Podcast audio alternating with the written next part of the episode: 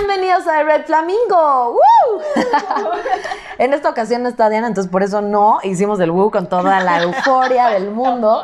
Pero oigan, no saben la invitada que les traemos. Estamos aquí con Isabel Martínez de Fundación CIMA. Eh, ella es sobreviviente de cáncer de mama y nos va a platicar un poquito de su experiencia, nos va a platicar un poquito de la fundación y nos va a platicar un poquito de temas relacionados con The Red Flamingo. ¿Cómo estás, Isa? Muy bien y muy agradecida por la invitación y que mucha gente este, lo vea para que tenga la, la cultura de autoexplorarse y detectarse a tiempo un, cáncer de, de mama, que siempre es mejor detectarlo a tiempo que en una etapa avanzada.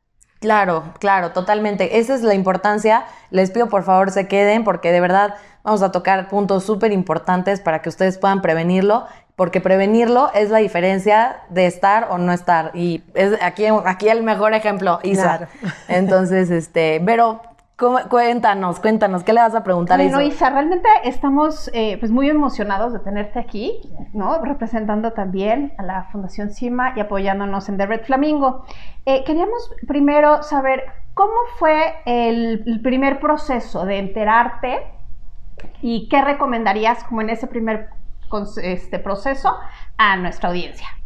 Mira, mi proceso cuando me enteré fue, mm, la verdad sí fue un poquito difícil porque quien recibió la noticia de que yo me presentara urgentemente a la clínica para el resultado fue mi hija que en ese entonces tenía 15 años. Entonces me acuerdo que me estaba bañando y me tocó y me dijo, mami, pero llorando, me dijo, mami, que te presentes urgentemente. Y, este, y yo dentro de la regadera me acuerdo que le dije, no te preocupes, todo va a salir bien, o sea, no llores, cálmate y, este, y va a salir bien. Eso fue creo que lo que me dolió mucho, ¿no? El, verla así. Y ya cuando me dieron el resultado final de, positivo, también ese día iba con mi hija, que en ese entonces tenía 15 años, mm. y no la dejaron entrar al hospital. Entonces, este, me tuvo que esperar abajo. Y cuando entras al, al, consultorio médico y el doctor te dice, pues, que es positivo, creo que en ese momento ya no escuchas más al doctor ya no lo escuchas, eh, te, te, te, hundes en, un abismo. De pánico. Ajá, de pánico, ¿no? Y pero aparte también piensas, bueno, creo que yo tuve una buena vida, este, estoy en paz y ya me voy a ir, pues adelante. Pero sí cuando salí de ahí, este, yo quería llorar. Yo quería llorar, quería que alguien me abrazara y me dijera, oye, todo va a estar bien, no te preocupes. Y sin en cambio no, tuve que ir al baño y recobrar eh, toda la cordura posible para darle la cara a mi hija, ¿no?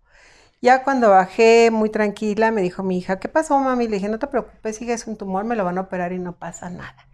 Creo que esos fueron de los dos impactos, o sea, que me, que me dieron, ¿no? O sea, que, que, me llegaron muy fuertes el ver sufrir a mi hija, la, la, la, más chica. Tengo dos hijas, este, se llevan 12 años de diferencia, entonces la que me acompañó era mi hija, la, la chica. Nos comentaba Sisa que lo bueno fue la detección temprana, ¿cierto? ¿Cómo, ¿Qué nos podrías decir a la audiencia como para que sepan qué es eso de detección temprana o cómo se da? Detección temprana es de que tú te encuentres la bolita cuando está en, eh, en un este de un tamaño muy pequeño, ¿no? A mí, por ejemplo, esto se los digo porque creo que no es cuestión de suerte. Yo corrí con la suerte de, de ir a una consulta general y ahí me invitaron a hacer una mastografía. Entonces, este, yo dos años atrás había intentado hacerme una mastografía y estaba este, descompuesto el, aparato. Entonces no me lo había podido hacer y me dijeron ese día, ¿sabes qué? Que sí, este, ahorita sí sirve el aparato y, y como te digo, este, la suerte siempre estuvo de mi lado. Creo que a veces, a veces, este, peco de decir que soy la, que soy la consentida de Dios porque me puso en el momento indicado, ¿no?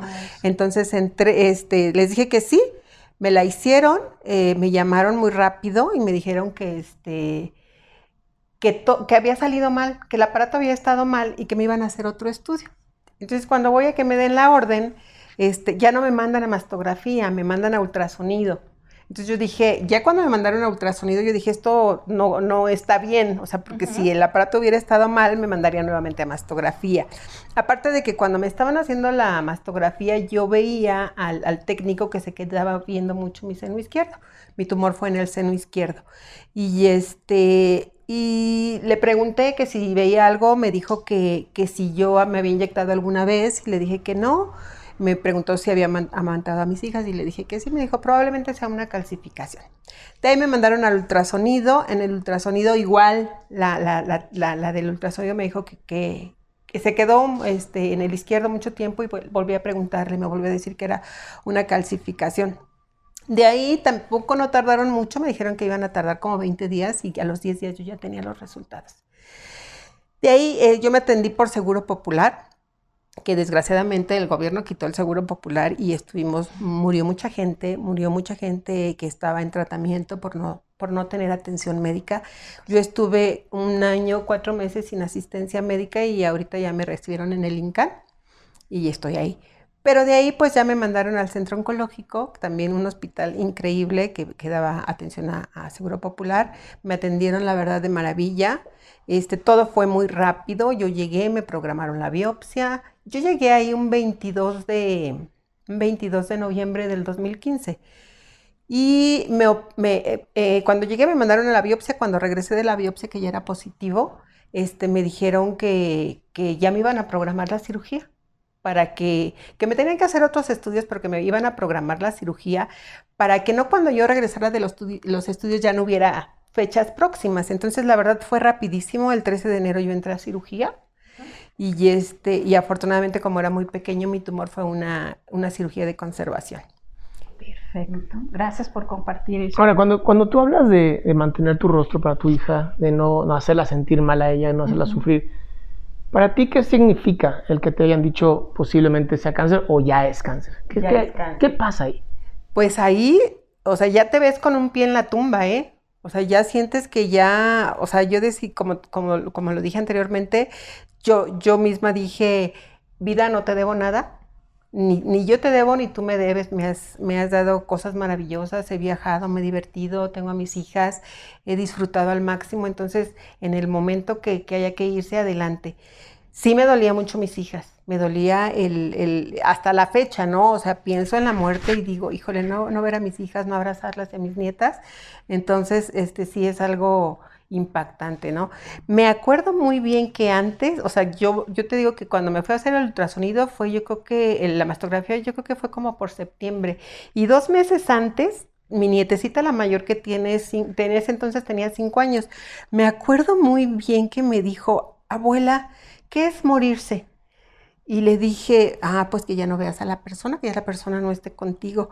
Y empezó a llorar, pero con un llanto, y me dijo, abuelita, ¿verdad que tú nunca te vas a morir? ¿Verdad que tú siempre vas a estar conmigo? Le dije, mira, hija, aunque no me veas, yo siempre voy a estar contigo. y, fue alguna coincidencia, porque fue dos meses antes de que yo me enterara, ¿no? Entonces, cuando recibo la noticia, pues dije, sí, sí, me voy a morir. Aparte de que vengo de una familia que, en primera generación mi abuelo murió de cáncer en garganta, segunda generación murieron dos tíos de cáncer de estómago, uno que, hace poco, unos tres años, murió de cáncer de páncreas, y yo que soy este, la tercera generación, y en cuarta generación mi sobrina. Entonces, este, creo que ahorita las que estamos controladas, que fuimos detectadas a tiempo, fueron, fuimos mi sobrina y yo. Pero qué importante lo que dices, ¿no? Cuando dicen, ay, posiblemente es una calcificación y que sigan ahí mejor intentando, que es que hay gente que ese es el problema. Ay, seguramente es una calcificación. No, hay que atenderse. Claro, claro. Igual cuando yo, yo te digo, tengo muchas, muchos casos porque yo fui voluntaria en el hospital donde me atendí. Ahora soy voluntaria en Fundación CIMA, que la verdad es una maravilla.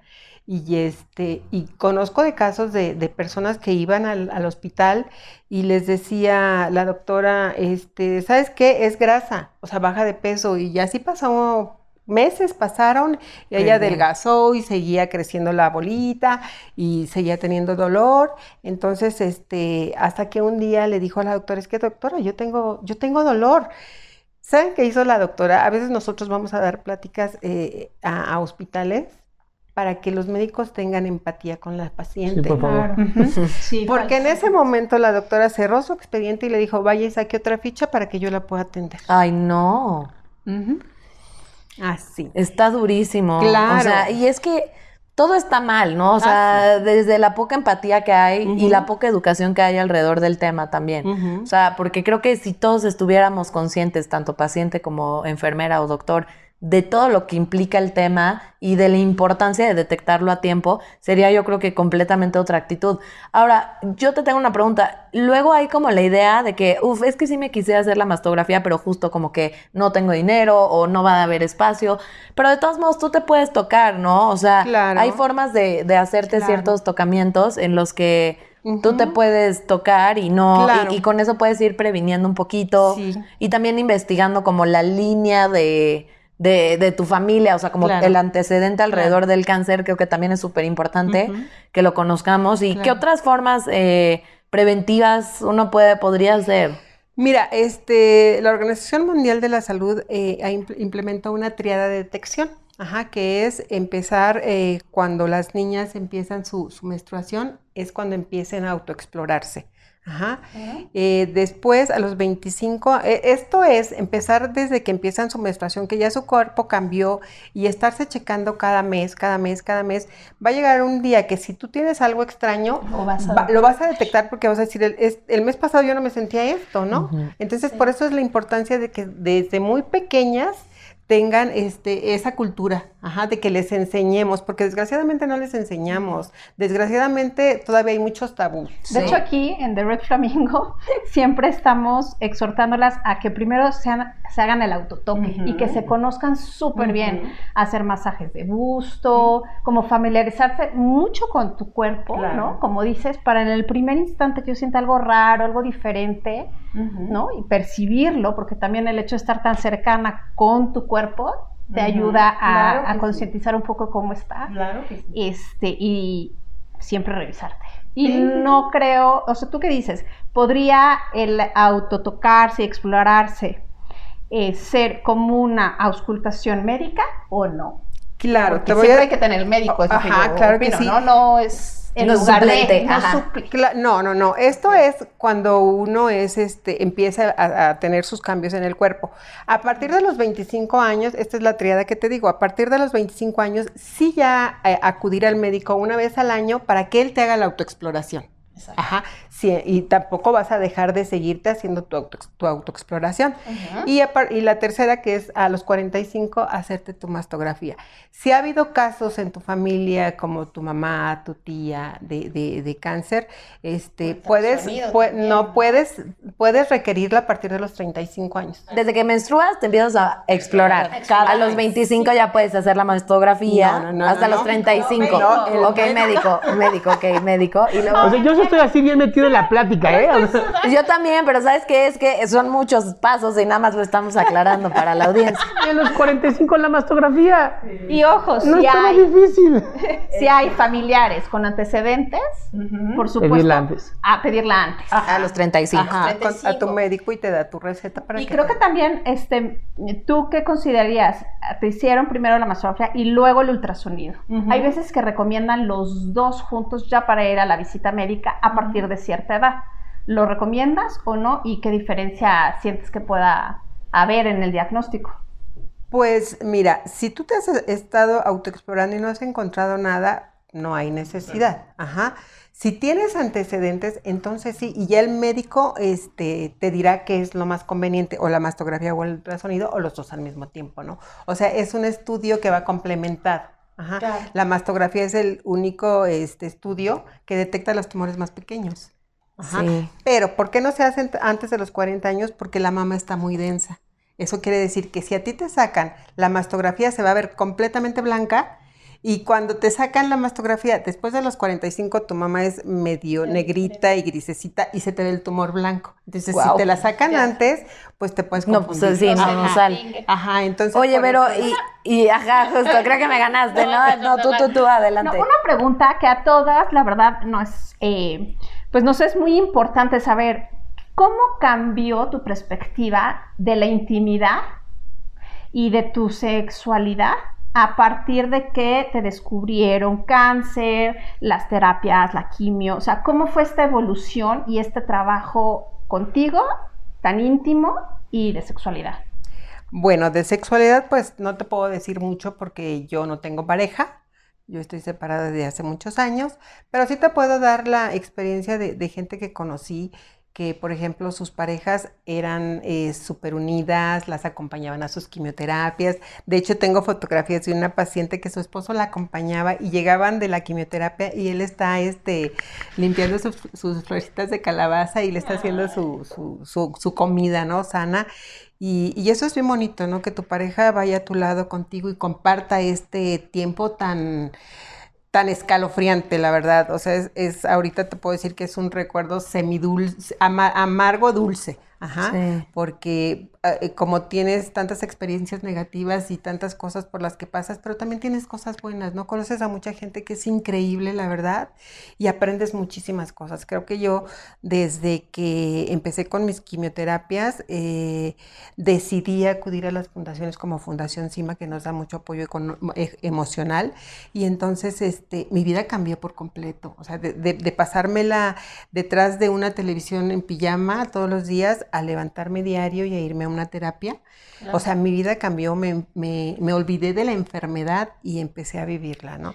Y también, eh, hablando de la sexualidad, pues también hay muchas parejas que en el momento que saben que, que las esposas van a ser mastectomizadas, abandonan a las esposas. En verdad, señores, no hagan esto. No, es el momento que, que sí, más se necesita la pareja. O sea, es que a ellos primero les hicieron la de los testículos, ¿o cómo fue el...? No sé. Aparte, ya no sirve, ¿no? Como hombres, dicen, no, pues ya tú no tienes, yo no tengo, tú ya no vas a tener, ¿para qué estoy contigo? No, es no que aparte, sirvo. ¿sabes qué? Eso también tiene que ver con el tema de educación sexual, porque Ah, muchas sí. personas creen que la solución es, ay, pues que se ponga una boobie ya, cuando esa no es la solución. La solución es, la sexualidad no hay que centralizarla en un órgano. No. La sexualidad está en todo nuestro cuerpo, está en el cuello, está en la cintura, Y a está eso en iba, ¿no? todas De partes. ¿cómo, ¿Cómo lo viviste tú? Porque hemos tenido muchos testigos de otras personas, ¿no? Que desafortunadamente han perdido, o sea, uno o sus dos, Dos senos. Y entonces sí hay un reporte muy, muy alto, ¿no? De esta eh, falta de, o sea, que se pierden autoestima, les da miedo, les da, este, no se sienten Pena, cómodas, ajá. mucha pena No, con la pareja y con ellas mismas. O sea, entonces aparte de todo hay también problemas psicológicos Claro. muy fuertes Claro. atrás de este proceso que también es eh, médico y biológico. Sí. Entonces, ¿cómo, cómo lo, lo viviste tú y qué sugieres o, Yo en para la este audiencia? aspecto te puedo decir, conocí a una compañera que decía, es que este, ahora se, se hizo la, la reconstrucción y, y me decía, es que mi esposo no me toca. Y, y- y entonces la psicóloga nos dijo, ¿sabes qué? Este, ¿por qué no hablas con tu esposo? Entonces habló con el esposo y pasaba esto. Ella tenía miedo de intimar en la noche con él y no tener este boobie y después reconstruirse y tenerla, o sea, estaba en un dilema. Y él tenía miedo de lastimarla. Sí, claro. Entonces, Ah. creo Entonces, que la pareja, comunicación. claro. Comunicación. Todo es posiciones. Ah, no.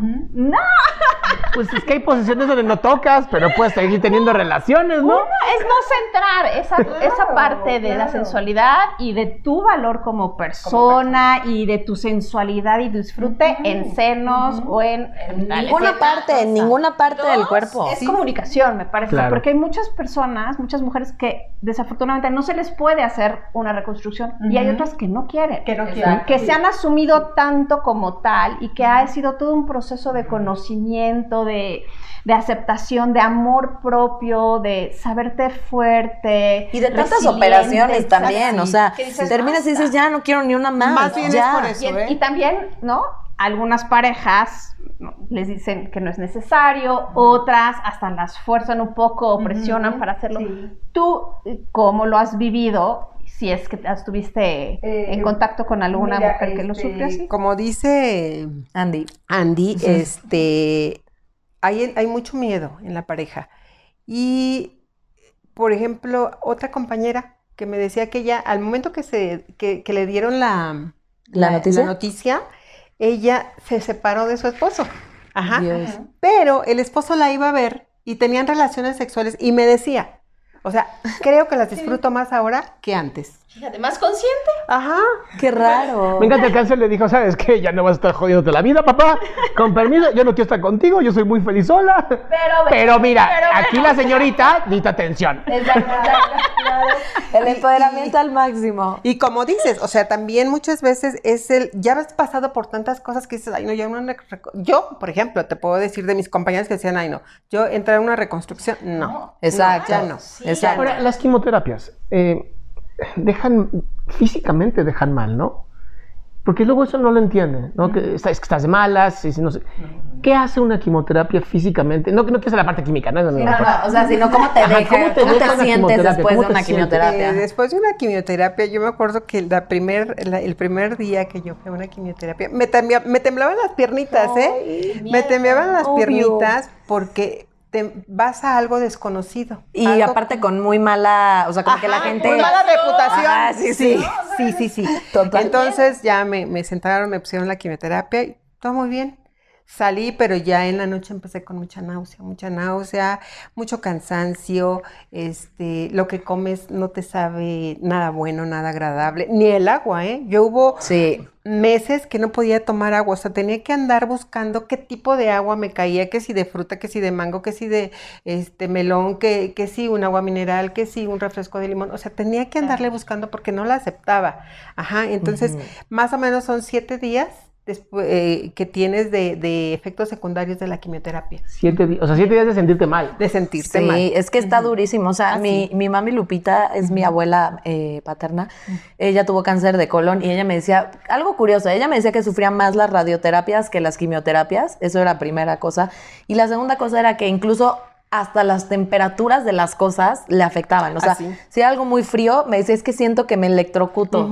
O sea, así. Sensibles. Entonces, en temas de sexualidad y con tu pareja y bla, bla, bla, obviamente, ¿cómo vas a tener ganas, no? O sea, y es un tema, ¿no? Porque también, o sea, hay, hay que tener empatía, evidentemente, con la persona que está pasando esto, pero también hay que voltear a ver a la pareja y hay que ver, hay otras cosas que se pueden hacer. Se puede hacer eh, juguetes, ¿no? O sea, puede haber interacción con juguetes. No Claro. necesariamente tiene que haber un coito, puede ser una cena, puede ser algo Claro. simplemente. Claro. Exacto, el punto o es que. Que intimidad. lo importante es eso, que se regenere, se reconstruya una intimidad, ¿no? Que vaya a- co- acompañando a la persona enferma y que también incluya y no excluya a la pareja, porque a veces también hay ese tipo de cosas.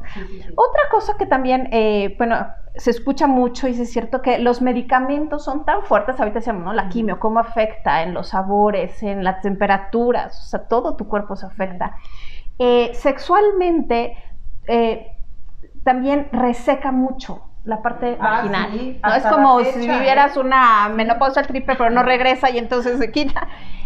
¿Cómo, o sea, cómo lo sentiste? ¿Lo eh, sugerirías algo? Porque nosotros sugerimos mucho un acompañamiento de humectantes vaginales, eh, más que lubri- solo lubricantes. Ok, ok, eso es ¿Lo interesante. vio y te lo sugirió el médico o no? Porque en general no lo sugieren. O sea, Se olvidan totalmente de No, esa parte. Fíjate que se supone que no te puedes, puedes poner este duchas este o shampoos, los famosos shampoos este, vaginales, No, no, puedes usarlo, pero yo me acuerdo que cuando todavía no terminaba mis quimioterapias, yo terminé este mi tratamiento completo de quimioterapias, radiotera- cirugía, quimioterapias, radioterapias y nuevamente volví a, a quimio- eh, quimioterapias.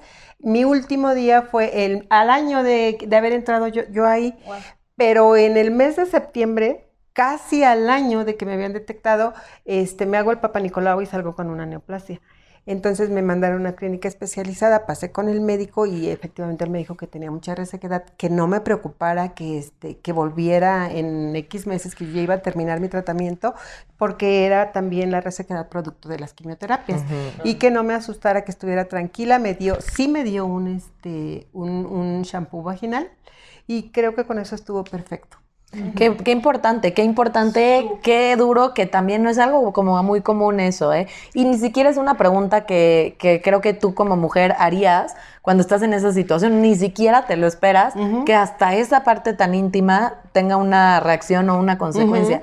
Oye, Isa, y una pregunta, digo, ya para ir como este, cerrando. ¿Qué nos puedes contar de Fundación CIMA? ¿Por qué, ¿Por qué Fundación CIMA vale la pena? ¿Por qué Fundación CIMA es algo que te ha ayudado en tu vida?